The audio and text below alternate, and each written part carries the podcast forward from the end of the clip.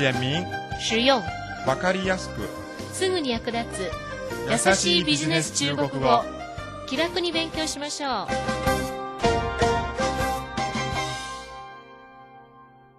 こんばんは。優しいビジネス中国語の時間となりました。担当は私劉飛です。毎年旧暦の5月5日端午の節句になりますと中国ではちまきを食べる習慣があります今年はレストランのほか冷凍食品のメーカーやケーキ屋さんもそれぞれ自慢のちまきを作り販売作戦を行っていました。私は先日ケーキ屋さんが作ったちまきを買いました。値段は普通のものより少し高めですけどいろいろな具が入っていてとても美味しかったわ。それでは今日の勉強に入りましょう。今日は第9課前半を勉強します。ではスキットを聞いてみてください。听说你公司在大连新建了金枪鱼加工销售基地。是的，日方投资渔业，这还是第一次。听说你公司在大连新建了金枪鱼加工销售基地。是的，日方投资渔业，这还是第一次。御社は大連で新しくマグロ販売加工基地を設置したそうですね。听说你公司在大连新建了金枪鱼加工销售 基地。はい、今回日本側は初めて漁業分野に投資しました。是的，日方投资渔业，这还是第一次。いかがでしたか？センテンスが長いので読みにくいでしょうか？では単語と言葉を説明します。一つ目は、聞くところによると、听说听说，听说の听は第一声、说は第一声です。二つ目は、やはり、还是还是还是のはいは第二声、是は第四声です。三つ目は、一番初めの第一。第一。第一の D は第四声、E は第一声です。では発音と姿勢に気をつけながら単語と言葉をもう一度練習してください。听说听说还是还是第一。第一。次はキーポイントをマスターしようのコーナーです。今日は D2 の使い方についてお話しします。D2 は初めてという意味です。例えば、初めて会った時、彼女はまだ11歳の少女でした。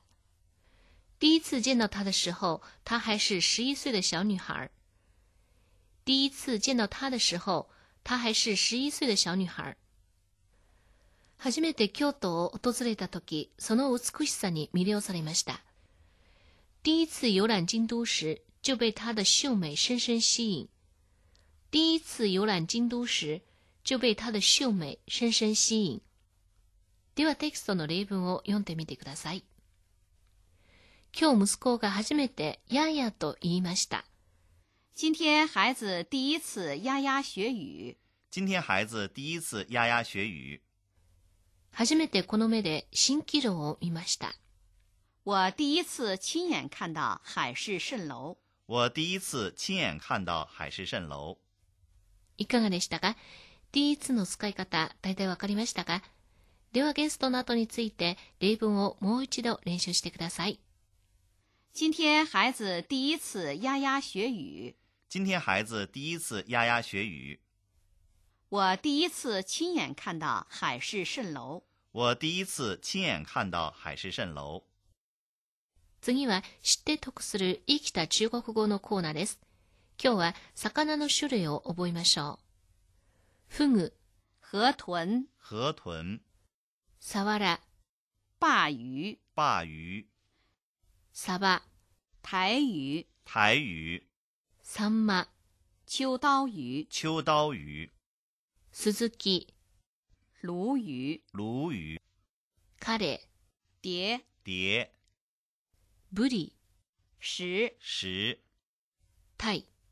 鲷鱼、鲷鱼。最後は実践ビジネス中国語のコーナーです。今日は韓国の留学生キムさんと中国の友人王さんとの会話です。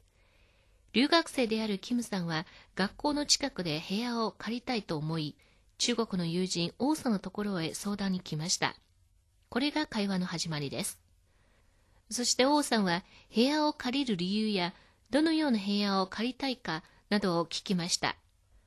今中国では院生などの受験のため大学周辺特に名門大学周辺の不動産がすごく人気があるのでそのあたりで部屋を借りるのは容易なことではないのですですから王さんは学校のネットの BBS で発信したりキャンパス内の掲示板に広告を出したりなどの方法を教えてあげましたでは早速会話を聞いてみましょう王浩，你有时间吗？我想请你帮我看看这份合同。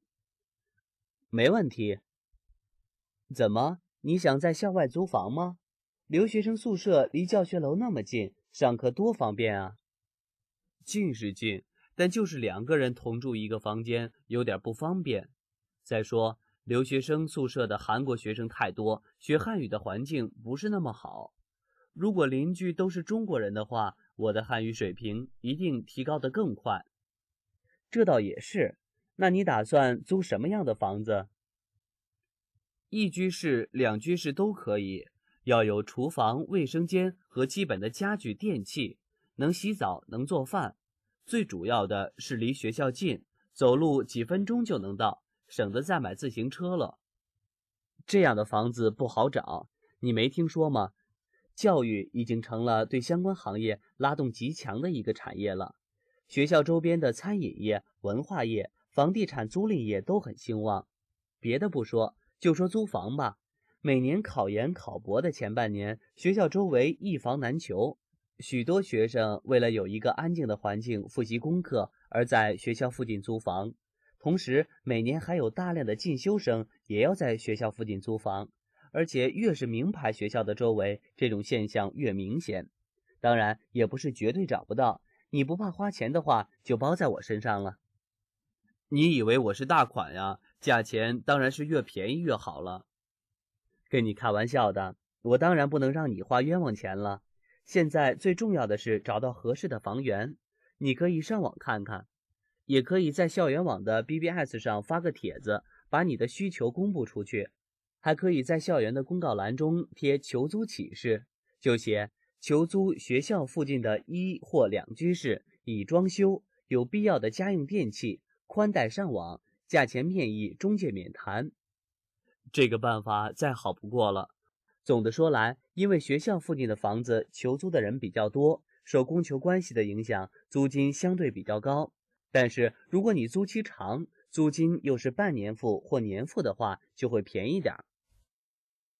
いかがでしたかその意味大体わかりましたかこの会話で覚えていただきたい言葉と表現は次のいくつかです。一つ目は、外で部屋を借りたかったのですか 你想在校外租房吗？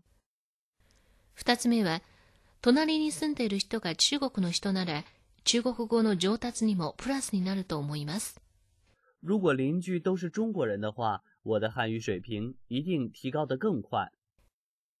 三つ目は、1DK でもいいし、2DK でもいいです。台所やトイレがついていて、家具、家電も少し用意してくれれば結構です。